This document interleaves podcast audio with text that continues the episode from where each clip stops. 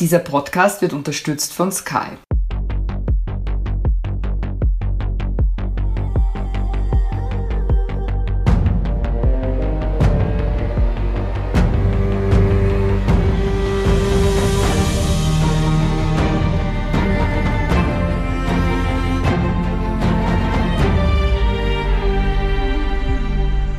Bin Doris Prisching. Sie hören Serienreif, den Standard-Podcast über die verfassungskonforme Welt der Serien. Wir haben heute wieder mal ein sehr spezielles Thema, nämlich das Rechtssystem von Game of Thrones.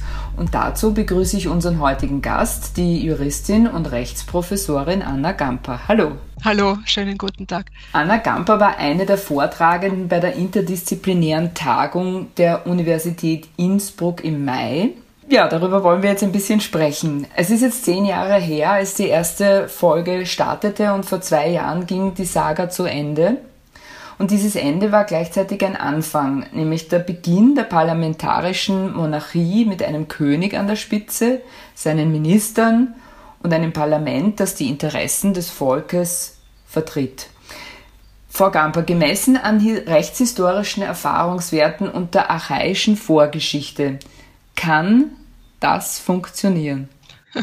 Ich glaube nicht, weil ich auch nicht glaube, dass am Ende der Serie ein Parlament sozusagen eine Rolle spielt. Es handelt sich um eine rein temporäre Wahlversammlung, deren Aufgabe es lediglich ist, den König in Form einer Wahl zu bestimmen. Also der Wechsel, der stattfindet, ist der von einer Erbmonarchie zur Wahlmonarchie. Das heißt aber nicht, dass diese Wahlversammlung als Parlament erhalten bliebe. Es ist im Grunde immer noch ein König, der als absolut absoluter Monarch herrschen wird. Man kann darauf vielleicht vertrauen, dass er aufgrund seines Wissens, seines positiven Charakters das weise und gut machen wird, aber das ist letzten Endes ihm überlassen. Was er weiterhin hat, ist ein Beraterstab. Das gab es aber vorher eben auch schon, wenn man sich erinnert. Es gab immer eine Art Kronrat, wenn man den so nennen möchte, mit einer Hand des Königs als einer Art Kanzlerfigur, aber die Monarchie bleibt eine absolute. Aber wie wäre das jetzt, wenn man das jetzt weiterdenkt? Ja, man sagt ja, das ist ein Beginn gewesen, ja, und es sind zarte Ansätze einer Demokratie. Wenn man es jetzt weiterdenkt, zwei Jahre ist es her, wie würde denn nach rechtshistorischem Ermessen auch, ja, und eben vor dem Hintergrund sozusagen der archaischen Geschichte ein Demokratisierungsprozess aussehen? An welchem Standpunkt wäre er, wenn er eben so linear verlaufen würde oder könnte er das? Das ist schwierig, weil die Serie an sich nie linear verläuft. Sie ist voller Brüche. Und ich glaube, es findet sich da eine bezeichnende kurze Formulierung am Ende, als Brian Stark sagt, er wird sich jetzt damit befassen, wo ist denn der Drache geblieben? Das ist, glaube mhm. ich, ein wichtiger Satz. Denn der Drache bedeutet eine Menge Unsicherheit, auch für diese neue Monarchie. Äh, man weiß nicht, wo er hingeflogen ist. Man weiß nicht einmal, was mit Daenerys passiert. Wir kennen aus der Serie wieder Auferstehungen, etwa von Jon Snow. Es mhm. ist auch nicht einmal auszuschließen, dass irgendwo auch Daenerys wieder zum Leben erweckt wird und vielleicht auf dem Drachen auch wieder zurückkommt. Also man weiß da recht wenig. Wenn man linear denken würde, dann könnte man vielleicht darauf äh, vertrauen, dass Bran Stark ein guter Monarch wird, ein gemeinwohlorientierter Monarch wird, der versuchen wird, nicht willkürlich zu agieren, der seinen Beratern großes Gewicht einräumen wird. Die Frage ist, ob er selber, wir haben natürlich es nicht nicht mit einer geschriebenen Verfassung zu tun, aber ob er selber ja. Rechtsakte erlassen würde, die eine größere Demokratie zulassen. Das ist eine interessante Frage. Es gibt ja, wenn man die Vorgeschichte kennt, Fire and Blood, in dieser Publikation, die jetzt noch nicht verfilmt wurde, da kommt ja zum Beispiel ein guter Targaryen-König vor, der König Jaehaerys, der zum Beispiel sich bemüht auch um eine Kodifikation und Verbesserung von Gesetzen. Es ist nicht auszuschließen, dass Bran Stark das auch machen wird. Wir wissen es aber nicht. Das ist eben offen. Und was man schon sagen muss, man kann auf jeden Fall davon ausgehen, ausgehen. Er wird ja keine Nachkommen haben. Aufgrund seiner Querschnittslähmung wird er ohne Nachkommen bleiben. Das wird ja kurz auch angesprochen in der Wahlversammlung. Das heißt, nach ihm wird offensichtlich wieder ein Monarch zu wählen sein von einer Wahlversammlung. Ob es dabei ein striktes Rotationssystem geben wird, ist nicht festgelegt. Also aus welcher Dynastie zum Beispiel ein neuer Monarch dann zu wählen wäre. Wir wissen auch nicht, ob Sansa Stark oder der Norden dann noch eine Stimme haben wird in der Wahlversammlung, denn der Norden ist ja eigentlich ausgeschieden. Es gibt nur noch die Six Kingdoms. Also das alles ist noch offen. Das heißt, vertrauen kann man eigentlich nur in den König selber und seine Weisheit, dass er selber erkennen wird, hier verfassungsrechtlich etwas tun zu müssen, wenn Demokratie nachhaltig sein soll. Diese Form, diese Staatsform, die da erfunden wurde, gibt es da ein Vorbild, wo es so ähnlich ist, wo es so ähnlich abläuft? Und wie schaut es da aus? Meinen Sie damit jetzt ein Vorbild in der Serie oder in der Realität? Ein, ein reales. Ein reales. Naja, es gibt natürlich auch absolute Wahlmonarchien. Also man denke nur Konklave, Vatikan, Wahl des Papstes. Es ist dennoch eine absolute Monarchie, um die es da geht. Wir haben natürlich in der Vergangenheit ein prominentes Vorbild einer Wahlmonarchie in Form des Heiligen Römischen Reiches Deutscher Nation. Wir finden derzeit eine Wahlmonarchie in Malaysia zum Beispiel. Das ist vielleicht am ehesten vergleichbar oder auch die Vereinigten Arabischen Emirate, wo sozusagen regionale Fürsten, wenn man das so nennen möchte, dann den Zentralherrscher bestimmen. Das kann man vielleicht am ehesten vergleichen. Grundsätzlich muss man natürlich sagen, ist die Staatsformfestlegung der Monarchie noch nicht dasselbe wie die Festlegung der Regierungsform, Demokratie. Denn die meisten Monarchien der Gegenwart sind ja durchaus parlamentarisch-demokratisch angelegt. Die wenigsten wenigsten von ihnen sind heute noch absolute Monarchien. Aber wie gesagt, wir haben wenig Indizien dafür, dass das jetzt wirklich eine demokratische Monarchie werden soll.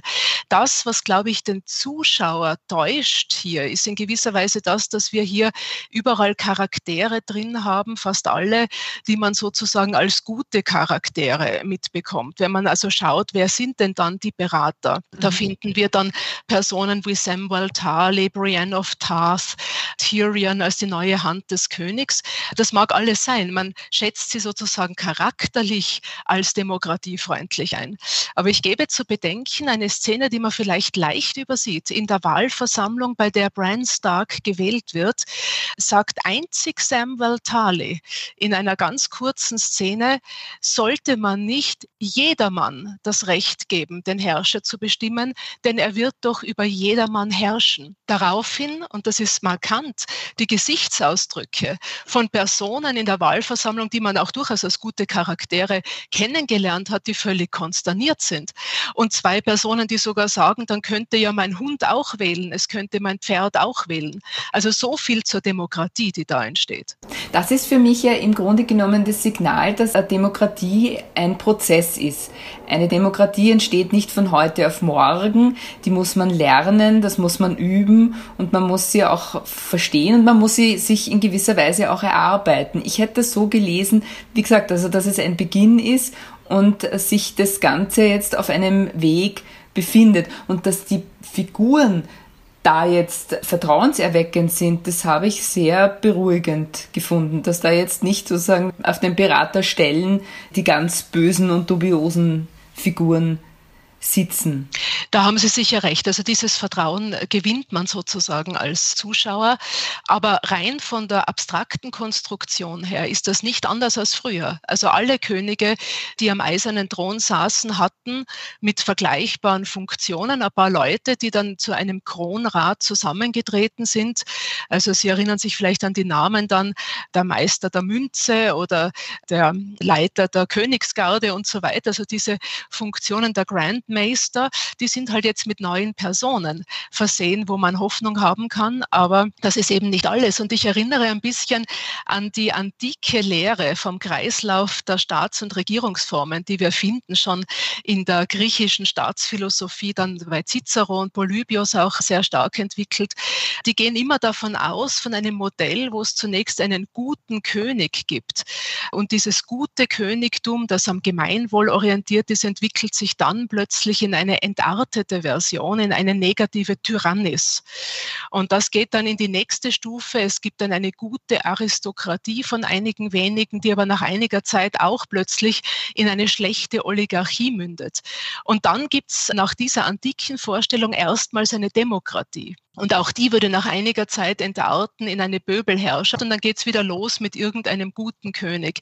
Das ist natürlich eine Theorie, die jetzt heute in dieser Form nicht mehr aufrechterhalten werden kann, aber es gibt da und dort natürlich Ansätze, die schon stimmen, zeigt aber auch auf, dass die bloße Tatsache, dass ein individueller König gut ist, noch nicht heißen muss, dass das eine Demokratie ist. Ja, interessant ist ja auch die Rolle der Länder Jetzt haben wir schon eben gehört, also die Abtrennung sozusagen des Nordens. Für mich ist ja Sansa so eine Art Landeshauptfrau. Kann man das so beschreiben? Eine mächtige Landeshauptfrau eine mächtige Landeshauptfrau, die eine Königin wird, muss man dazu sagen. Also sie war eine Landeshauptfrau und wird immerhin eine unabhängige Königin. Also ich würde das so beschreiben, dass eigentlich im Zentralstaat der Seven Kingdoms damit meine ich jetzt noch die Situation bis Robert Baratheons Tod. Eigentlich ein Regionalstaat war mit Regionen, denen, wenn man das jetzt so österreichisch ausdrücken will, Landeshauptleute vorstanden. Das waren die Wardens of the North, South, East and West. Und das waren eben die Starks im Norden. Dann natürlich zerfällt dieses Reich in Diadochenreiche und der Norden erklärt sich als unabhängig. In diesem Moment wird er gleichzeitig auch ein König im Norden bestimmt. Das ist zunächst Rob Stark. Danach wird das Jon Snow, der ja dann später proklamiert wird. Und dann ist natürlich sozusagen das Serienfinale gegeben und alles ist sowieso in Unordnung. Und Sansa Stark sitzt dann plötzlich in der Wahlversammlung. Sie war ja bislang überhaupt noch nichts, also keine Königin im Norden. Sie war die Herrin von Winterfell im Sinne sozusagen des Palastes und natürlich eine dynastische Vertreterin des Hauses Stark. Sie knüpft jetzt, und das ist natürlich der Trick, den sie anwendet, sie knüpft ihre Zustimmung ihrer Region sozusagen sozusagen des Nordens daran, dass Brian Stark der neue Gesamtherrscher wird, daran, dass der Norden unabhängig wird. Das ist der Preis. Und daher wird er eben unabhängig. Es gibt auch keinen Landeshauptmann oder eine Landeshauptfrau mehr dort, sondern sie wird dann direkt die Königin dort. Und man sieht es ja auch in einer finalen Szene, wie sie gekrönt wird. Und ich finde das deshalb so interessant, weil man verschiedene reale Vorgänge, die man so kennt rund um Sezessionen, rund um dieses Thema in der Serie sehr gut nachverfolgen kann. Es gibt Sezessionen, die eigentlich immer scheitern, wenn sie einseitig eben und gewalttätig, konfliktreich vorgenommen werden.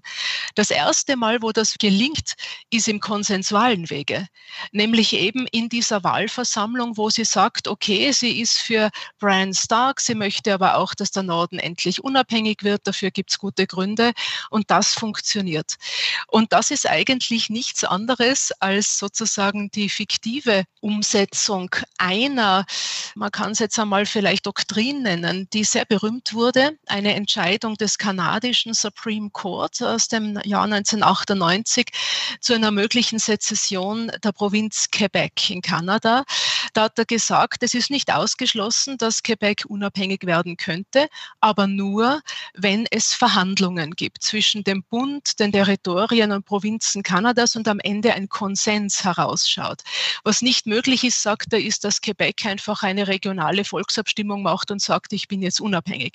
Und man sieht im Grunde, dass auch hier diese Vorgangsweise Erfolg bringt im äh, Wege einer Konsensfindung, aber nicht im Wege einer einseitigen, konfliktreichen Loslösung. Das heißt, könnte das Ende von Game of Thrones Vorbild sein für andere Länder, die gleichfalls Sezessionsbestrebungen haben? Ich weiß nicht, ja, ich denke an ja, Katalonien, keine Ahnung, oder in Belgien oder ich weiß es nicht. Ja, also viele Fälle jetzt gerade auch in Schottland wieder. Die schottische Ministerpräsidentin hat ja auch in Aussicht gestellt, ein neues Referendum in Schottland abhalten zu wollen über eine Unabhängigkeit Schottlands. Es hat ja 2014 schon eines gegeben. Katalonen haben Sie richtig genau erwähnt. Das war 2017. da kam es ja wirklich so weit, dass es eine Art Unabhängigkeitserklärung im katalanischen Parlament gegeben hat. Das wurde natürlich alles sofort als verfassungswidrig erklärt vom dortigen Verfassungsgerichtshof. Also meistens scheitern diese einseitigen Vorgänge. Die meisten Verfassungen der Welt sehen das natürlich sehr kritisch und verbieten das und auch das Völkerrecht ist sehr restriktiv in dieser Hinsicht. Wie ist die Entwicklung von Jon Snow? Wenn man jetzt wirklich also diese zwei Jahre weiterdenkt, was ist seither geschehen? Ja? Wo sehen Sie Jon Snow jetzt im Jahr 2021, zwei Jahre, rund zwei Jahre nach dem Ende von Game of Thrones? Wo ist der jetzt? Ich glaube, ein Punkt, der gravierend bei ihm übersehen wurde, ist, dass er ja der rechtmäßige Thronerbe gewesen wäre im Sinne des allerersten Ancien Regime, also der Targaryen-Herrschaft. Das ist ja meines Erachtens ein fundamentaler Fehler, den auch Daenerys begeht. Sie stützt sich einerseits auf das Privileg ihrer dynastischen Zugehörigkeit, ist immer der Meinung, sie ist bestimmt dazu, als Tochter ihres Vaters hier auch das Rad zu brechen, wie sie es nennt. Das ist ja auch völlig paradox. Sie spricht immer von der Gleichheit und Freiheit aller Menschen, nimmt aber ständig für sich in Anspruch, diejenige zu sein, die dazu bestimmt ist, all das zu machen, die Welt zu erobern, so nebenbei. Sie sagt ja auch nie dazu, dass sie dann aus dem Amt wieder zurücktreten würde. Sie weiß ja aber, das wird ihr ja gesagt, dass eigentlich Jon Snow Aegon Targaryen ist, der eigentlich nach dem Prinzip sozusagen Mann kommt vor Frau bei der Thronfolge der nächste Herrscher wäre. Das heißt, alles, was dann passiert ist, nämlich Jon Snow zu verurteilen, weil er angeblich ein Königinnenmörder war, nämlich sie ermordet hat, ist ja eigentlich schon von der primären Prämisse eben falsch. Sie war dann ja gar nicht die rechtmäßige Königin. Also selbst wenn man dieses Targaryen-Verständnis hier drunter legen würde, sondern er wäre es gewesen. Unklar bleibt ja auch, ob diese Information, was er eigentlich ist, dynastisch gesehen, von seiner Abstammung her gesehen, ob das überhaupt bekannt wird über ein paar Leute Leute hinaus. Aber dann ließe sich ja alles wieder neu aufrollen. Und warum soll er dann eigentlich noch in der Verbannung sein? Man könnte natürlich alles auch wieder anders sehen und sagen, er wird glücklich im Norden bei den Wildlingen. Die wurden seine Freunde, er hat ihnen damals geholfen, er fühlt sich dort frei. Es gibt keinen Night King mehr. Das könnte man natürlich auch sagen. Oder die dritte Möglichkeit, die ich vorher schon genannt habe, Daenerys gelangt irgendwie zu einer Wiederauferstehung und auf einmal kommt sie mit dem Drachen zurück dann ist die Frage, wie sie den behandeln wird, der sie umgebracht hat. Mhm. Also diese Dinge sind sehr, sehr offen. Mhm. Klingt sehr spannend. Ich würde sagen, dann machen wir jetzt mal schnell eine kurze Pause und melden uns gleich wieder bei Serienreif. Bleiben Sie dran, denn es geht gleich weiter mit Tyrannei, Populismus, Machiavellismus in Game of Thrones. Sozusagen, wir gehen ans Eingemachte. Brian Cranston vertuscht einen Mord. Jude Law ist der neue Papst. Und Nikolas Ovtcharek jagt den Krampus. Du musst es sehen, um es zu verstehen. Erlebe die besten Geschichten an einem Ort. Nur bei Sky. Sky, wo Serien zu Hause sind. Da sind wir wieder bei Serienreif, dem Podcast über die weite Welt der Serien. Wir haben es schon angesprochen, durch Konsensfähigkeit haben sich die gesamten Beteiligten von Game of Thrones nicht gerade ausgezeichnet. Deshalb die Frage, wie schafft man es, aus Tyrannen begeisterte Demokraten zu machen? Das ist eine Frage, die wahrscheinlich von der jeweiligen Persönlichkeit abhängt. Also ich denke, aus der realen Geschichte, da wird man nicht viele Tyrannen finden, die dann wirklich so bekehrt werden. Also häufig geht das ja schief. Werden Tyrannen umgebracht oder sterben eben so eines natürlichen Todes als Tyrannen? Das ist schon sehr die Frage, ob man das sogar real wirklich beobachten kann durch Umerziehung oder was immer man machen will, durch entsprechende persönliche Erlebnisse Erlebnisse, die vielleicht dann den Wandel einer Persönlichkeit auslösen. Also ich denke, wenn man jetzt an das Ende, wenn man das berücksichtigt von Game of Thrones, die, die übrig bleiben, sind ja eigentlich keine Tyrannen, Tyranninnen mehr. Also insofern, die müssen gar nicht gewandelt werden. Die, die es vorher gegeben hat, sind eigentlich alle umgebracht worden. Das ist ja ein Thema, das da eine sehr große Rolle sogar spielt, bereits im Vorfeld von Game of Thrones.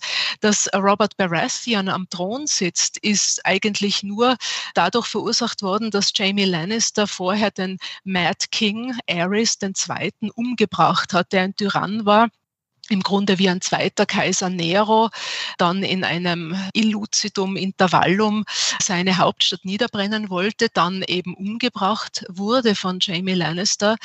Und dasselbe gilt für Daenerys, die halt am Ende sich leider auch eben als eine Schreckensherrscherin, eine Tyrannin irgendwo manifestiert, ohne es zu wollen. Sicherlich, sie ist sich dessen irgendwo nicht bewusst. Sie meint, sie kann die Übel richtig abwägen und man muss dann eben im Sinne Sinne der von ihr geplanten Weltherrschaft eben ein paar kleinere Übel in Kauf nehmen. Und sie meint, sie trifft diese Abwägung richtig. Dazwischen gibt es ja alle möglichen anderen Tyrannen auch noch und auch Tyranninnen. Cersei Lannister selber ist eine Tyrannin, die auch umgebracht wird, kurz noch vor Daenerys-Ermordung. Oder wenn man an die vielen Diadochenreiche denkt, die es ja gibt dann nach Robert Baratheons Tod mit den vielen Königen an der Spitze, Renly Baratheon, Stannis Baratheon, ich weiß nicht, ob man jetzt sie von als Tyrannen bezeichnen kann, aber doch äh, eigentlich einmal als absolute Monarchen. Dasselbe gilt natürlich auch für die Sklavenhalter-Hochburgen im Osten in Essos, wo eigentlich immer die Ermordung dann die Folge ist durch irgendjemanden anderen, der dann selber auch wieder gut oder schlecht sein kann. Die Frage ist nur eben, wie kriege ich den Tyrannen aus mir raus?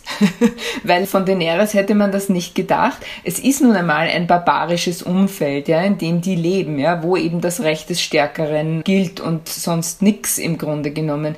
Auch davon sind jetzt die Guten, sage ich jetzt einmal, geprägt, ja, die sind sozialisiert in dieser Gesellschaft. Wie kann man es trotzdem schaffen, den Glauben an das Gute oder dass es möglich ist, sozusagen eine Zivilgesellschaft irgendwo auch zu schaffen und zu kreieren und auch eine, die Bestand hat. Das ist wahrscheinlich sowas wie eine Verfassung, sowas bräuchten die, oder?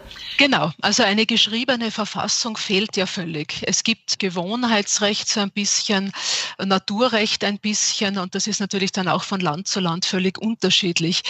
Man kann vielleicht schon die Hoffnung haben, dass sehr, sagen wir auch, verfassungsstaatlich gereifte Persönlichkeiten, das ist ein Sam Samuel Harley in meinen Augen, der ja auch der Einzige ist, der in der Wahlversammlung an die Demokratie einmal erinnert und sagt, ob es nicht sowas auch geben könnte, der auch in diesem Kronrat vertreten ist, ob der eben da einen guten Einfluss zum Beispiel ausüben kann.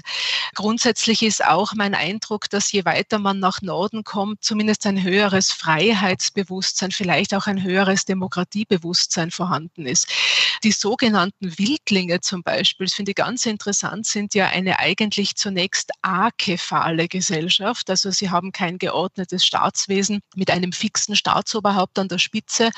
Sie erküren dann Mans Raider zum King Beyond the Wall, aber nur aufgrund seiner Leistungen, nicht aufgrund irgendeiner dynastischen Zugehörigkeit und zeigen eigentlich trotz aller Archaik, trotz aller Grausamkeit immer wieder ein höheres Demokratie- und auch Freiheitsbewusstsein als so manches angeblich zivilisierte Volk weiter im Süden. Ich meine, wahrscheinlich käme es darauf an, einmal Versatzstücke, die es schon gibt sozusagen. Das könnte ein Samuel Tali machen, vielleicht auch ein Tyrion. Also dem ist wohl auch zuzutrauen, dass er da irgendwo ein Verständnis auch stärker für Demokratie entwickelt. Dass diese Personen verbunden mit Bran Stark, der aufgrund seines Wissens, seiner Weisheit dem auch ja irgendwie gewogen sein sollte, versuchen, eine Verfassung zu entwerfen, die in diese Richtung geht. Vielleicht nützlich natürlich auch die schlimmen Dinge, die sozusagen vorher passiert sind, dass sozusagen auch eine Art Läuterungsphase in der Bevölkerung selbst eintritt, aufgrund der furchtbaren Schrecken, die jeder und jeder miterlebt hat, zu sagen, ja, es muss einfach jetzt wirklich anders werden. Man hat genug hinter sich und es ist Zeit dafür, die Dinge besser und anders zu machen.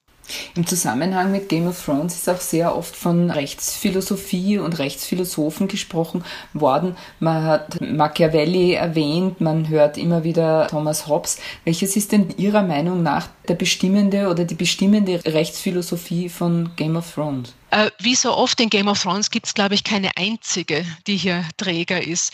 Ich glaube, man muss auch generell ein bisschen aufpassen, dass man nicht alles und jedes unterstellt. Also viele Personen, auch teilweise schon Wissenschaftler, Wissenschaftlerinnen, die sich mit dem Thema aus Sicht ihrer Disziplinen auseinandergesetzt haben, meinen ja immer wieder, man muss alles insinuieren und wie wenn jetzt der Autor vorher, ich weiß nicht, Il Principe durchgelesen hätte oder den Thomas Hobbes, weiß nicht, ob er es getan hat, vielleicht hat er es getan, aber ja. ich glaube, man muss auch Kunst, wenn man jetzt so einen Bestseller-Autor eben auch als Künstler sehen will, Kunst auch Kunst irgendwo sein lassen, Fiktion auch Fiktion sein lassen. Dessen ungeachtet ist es natürlich reizvoll, über das Thema nachzudenken. Ich sehe da sehr stark Thomas Hobbes wieder. Und zwar schon von der Bezeichnung her. Sein Hauptwerk ist ja der Leviathan aus 1651 und der Name Leviathan selbst ist ja von Hobbes gewählt worden in Anspielung auf ein biblisches Ungeheuer. Den Leviathan, der zum Beispiel im Buch Hiob der Bibel beschrieben wird, wenn man das liest, das ist also ein drachenähnliches Ungeheuer, das für eine ungeheure Macht steht. Und das hat Hobbes deshalb herangezogen, diesen Namen, weil er ja in seiner Gesellschaftsvertragstheorie begründen will, dass Menschen um diesem Krieg eines jeden gegen einen jeden zu entfliehen, um dieses private Recht des Stärkeren zu überwinden und einen Staat zu bekommen, der nach innen und nach außen hin Frieden und Sicherheit bringt. Dass man also zu diesem Behufe alle Menschen untereinander einen Vertrag schließen und sich zusichern, wenn du bereit bist, die Einzelgewalt über dich selbst an den neuen Staat zu übertragen, mache ich das auch. Und dieser neu gegründete Staat erhält dadurch ein unglaubliches, absolutes Machtmonopol. Das ist ja dann von den Gesellschaftsvertragstheoretikern nach Hobbes ohnehin auch relativiert worden. Also zum Beispiel von John Locke, der dann sagt, es braucht unveräußerliche Grundrechte, die trotzdem noch bei den Individuen verblieben. Aber nach der Hobbesschen Theorie ist der Staat sozusagen ja ein Allmächtiger und daher diese Bezeichnung Leviathan, um diese Macht darzustellen. Man sieht das etwa am Frontispiz des Originalwerks von Hobbes. Da sieht man dann auch in lateinischer Sprache den Spruch, Niemand ist ihm, also dem Staat, dem Leviathan, an Macht auf Erden gleich. Und da drängt sich natürlich sofort der Vergleich auch auf zu den Drachen, zu der riesigen Macht, die Daenerys hat. Und dennoch zeigt die Serie, selbst Drachen sind verwundbar. Man kann sie töten, wie die Serie zeigt. Dasselbe gilt für Daenerys. Und das Rad beginnt von vorne. Aber sind dann die Drachen sowas wie die Staaten oder wie habe ich das jetzt falsch verstanden? Na, Staaten sind sie nicht, aber ich glaube, sie sind Instrumente einer umfassenden Macht. Wer sozusagen die Macht über die Drachen hat, der hat eigentlich schon irgendwo gewonnen im Großen und Ganzen.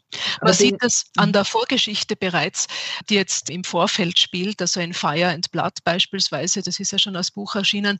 Egon Targaryen kam einst mit drei Drachen aus dem Osten und hat Westeros erobert mit Hilfe dieser Drachen. Daenerys gelingt dasselbe mit ihren drei Drachen. Also die Drachen spielen eine ganz große Rolle, wenngleich man eben sagen muss, sie verliert ja auch zwei Drachen. Und der dritte fliegt davon, man weiß nicht wohin. Kann man Daenerys als die Populistin bezeichnen?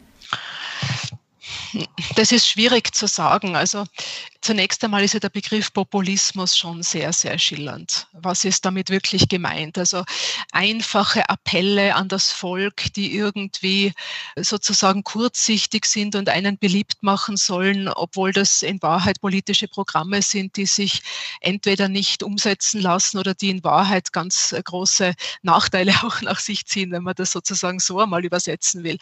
Man sollte natürlich nicht jede Volksverbundenheit und jede Bodenständigkeit Öffentlichkeit und jedes Demokratiebewusstsein als Populismus ansehen. Ich denke, dass Daenerys zumindest am Beginn ja wirklich auch als guter Charakter in Erscheinung tritt, dass ihr Programm ein ehrliches ist. Also sie ist tatsächlich davon beseelt, den Menschen Freiheit und Gleichheit zu bringen. Sie führt die Sklavenbefreiungen durch. Das ist sehr wichtig.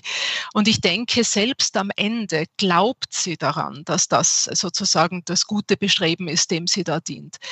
Das Problem ist, und wir sehen das bei ihr von Beginn an, dass sie dieses gute Programm mit Mitteln durchzieht, die natürlich hochproblematisch sind. Wenn man denkt an die Befreiung von den Sklavenherrschern, die lässt sie ja kreuzigen und umbringen und dabei eben auch viele Unschuldige. Wir sehen das wieder ganz am Ende. Die Hauptstadt hat sich unterworfen, die Glocken wurden geläutet, die Soldaten unterwerfen sich und dennoch, sie müssen umgebracht werden. Also das ist ein derartiger Exzess an Gewalt, der weit über das hinausgeht, was sie als Programm verbreitet.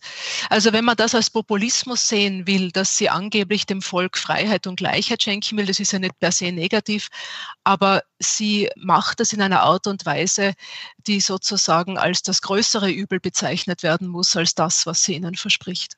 Sie driftet total ab in Wahrheit. Ne? Also sie ist dann irgendwo vielleicht doch auch von ihrer Macht auch berauscht, Macht korrumpiert und ist so in dieser Sache drinnen, in ihrem Populismus, ich weiß es nicht, ja, dass sie diese Dinge dann tut, die ja wirklich sehr, sehr brutal sind, womit man eigentlich nicht gerechnet hätte. Ja, also dieser Wandel setzt ja eher spät erst ein. Also es gibt schon so bescheidene Ansätze, auch in Essos da und dort, wo man das Gefühl hat, also da geht es jetzt vielleicht ein bisschen zu weit.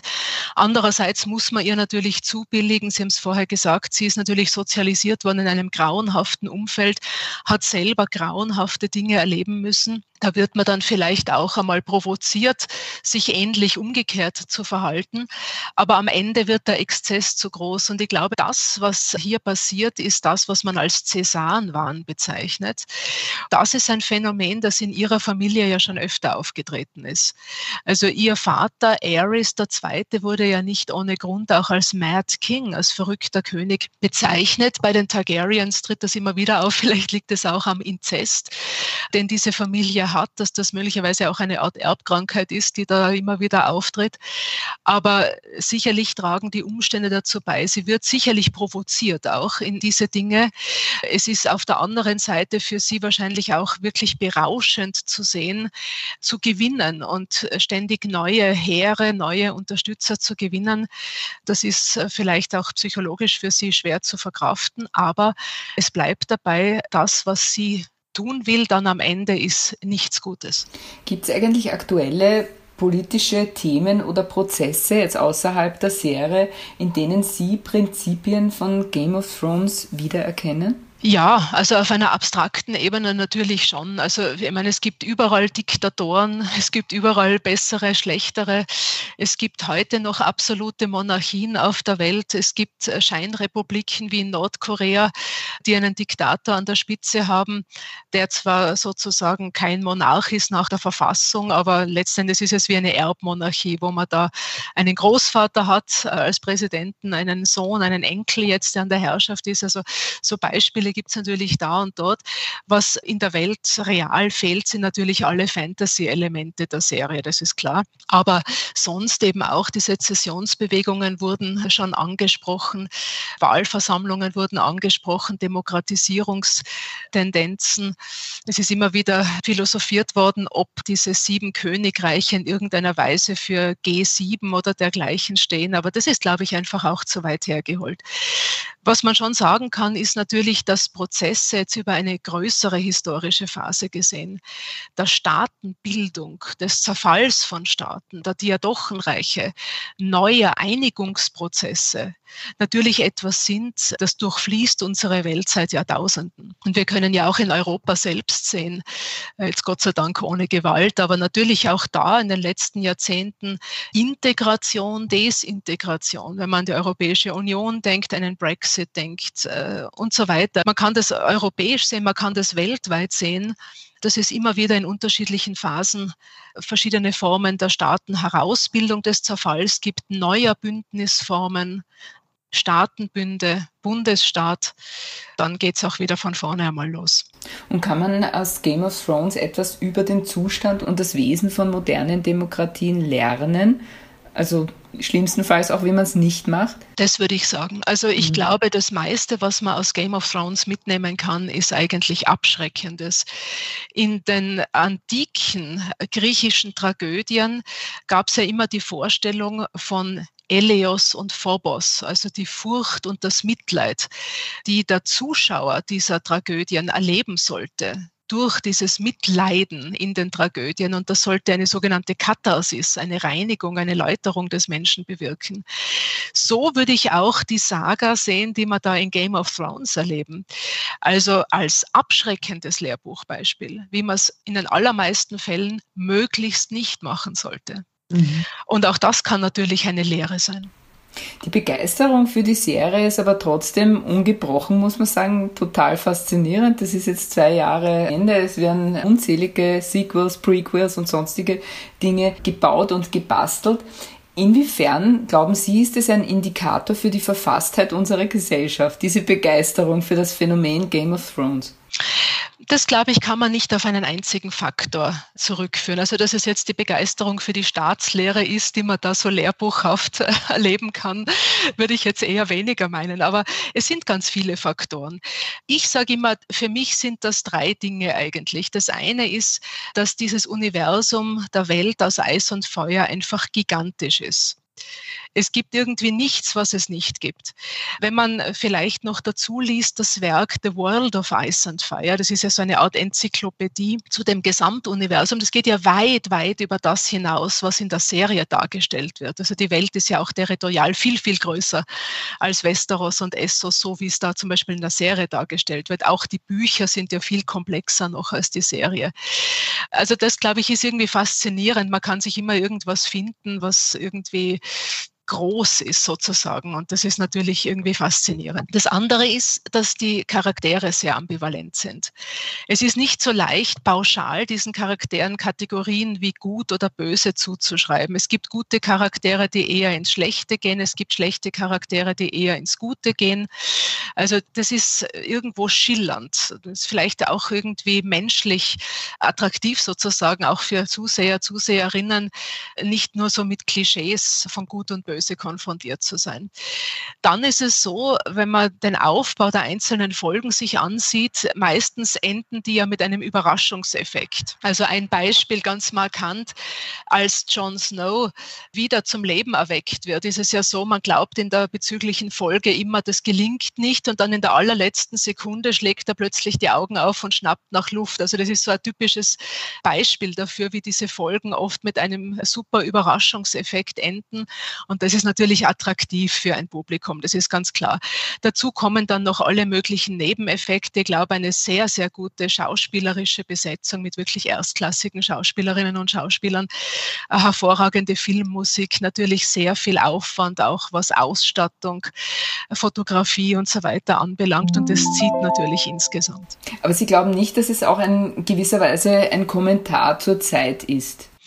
Ich weiß nicht, ob es so intendiert ist. Die Frage ist halt eben immer, was darf man Autoren, was darf man Serienmachern hier unterstellen? War da sozusagen nur der Unterhaltungswert im Vordergrund, einfach einmal sowas schreiben zu wollen, so wie halt Epen früher auch geschrieben wurden?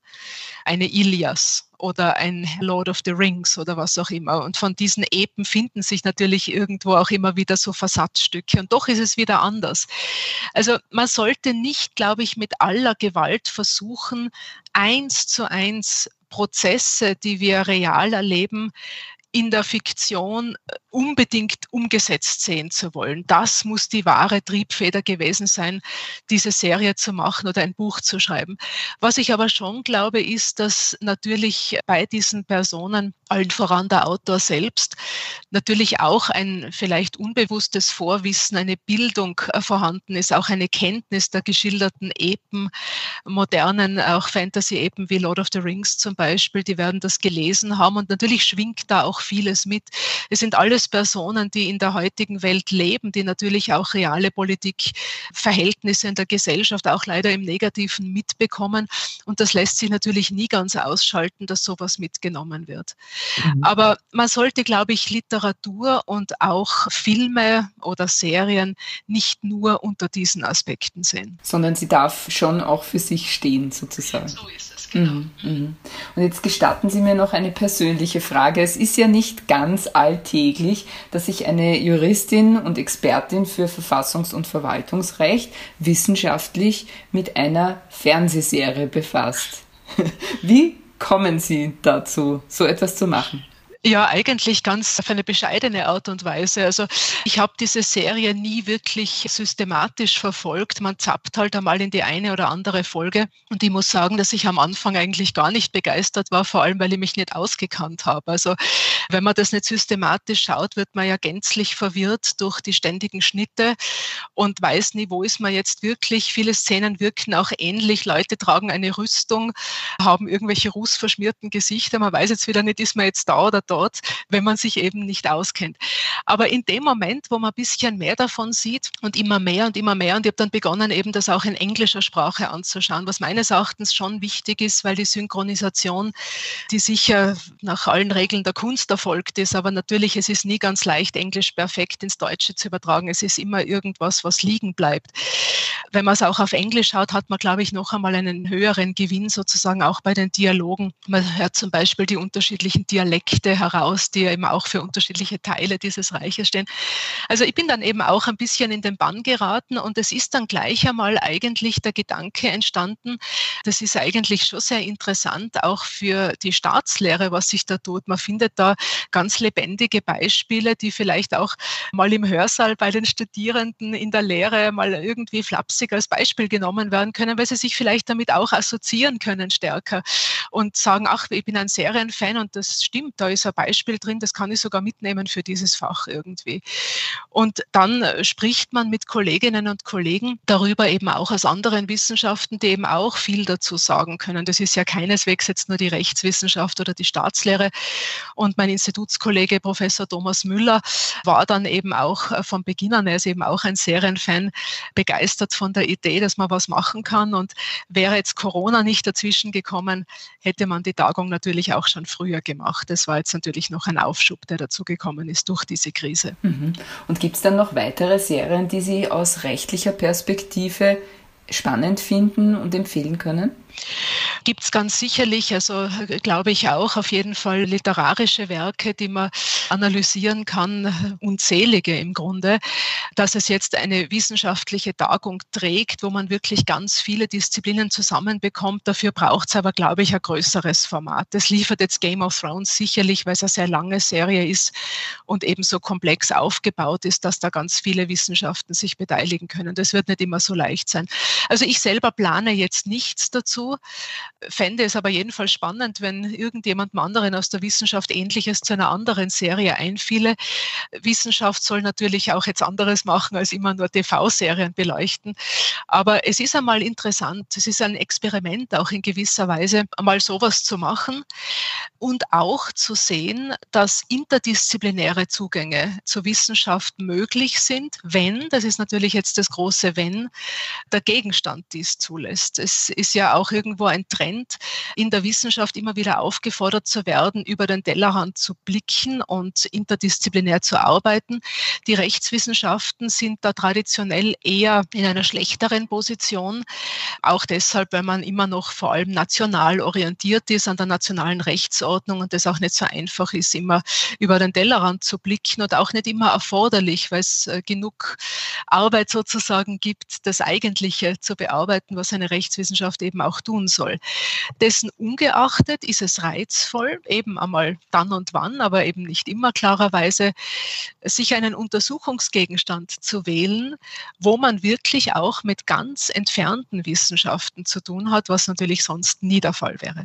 Also ich kann von mir sagen, ich wünsche mir noch ganz viele Tagungen im Stil dieser einen und sag vielen herzlichen Dank für diese tolle, tolle Einweisung in das Rechtsverständnis von Game of Thrones. Ich glaube, Sie sind absolut wahrscheinlich die beliebteste Rechtsprofessorin an der Universität in Innsbruck, oder? Gibt es viele Kolleginnen und Kollegen, die sehr beliebt sind, äh, die ja jedenfalls genauso beliebt sind und eine Rolle spielen. Und momentan haben wir ja auch in der Lehre das Problem, nicht einmal im Hörsaal vortragen zu dürfen. Das kommt noch ja, dazu. Ja. Hoffen wir, dass es wieder besser wird. Und ich sage vielen herzlichen Dank, liebe Frau Gamper. Ich danke Ihnen ganz herzlich. Liebe Grüße nach Innsbruck. Das war's mit Serienreif. Wenn Ihnen dieser Podcast gefallen hat, geben Sie uns doch eine 5-Sterne-Bewertung. Und damit Sie keine Folge verpassen, abonnieren Sie uns bei Apple Podcasts, Spotify oder wo Sie Ihre Podcasts hören. Wir danken Scholt Wilhelm an den Reglern und ich sage bis zum nächsten Mal und frohes Schauen. Baba.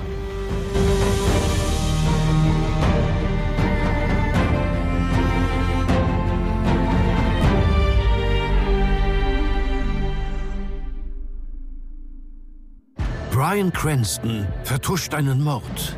Jude Law ist der neue Papst. Und Nikolas Ovtcharek jagt den Krampus. Du musst es sehen, um es zu verstehen. Erlebe die besten Geschichten an einem Ort. Nur bei Sky. Sky, wo Serien zu Hause sind.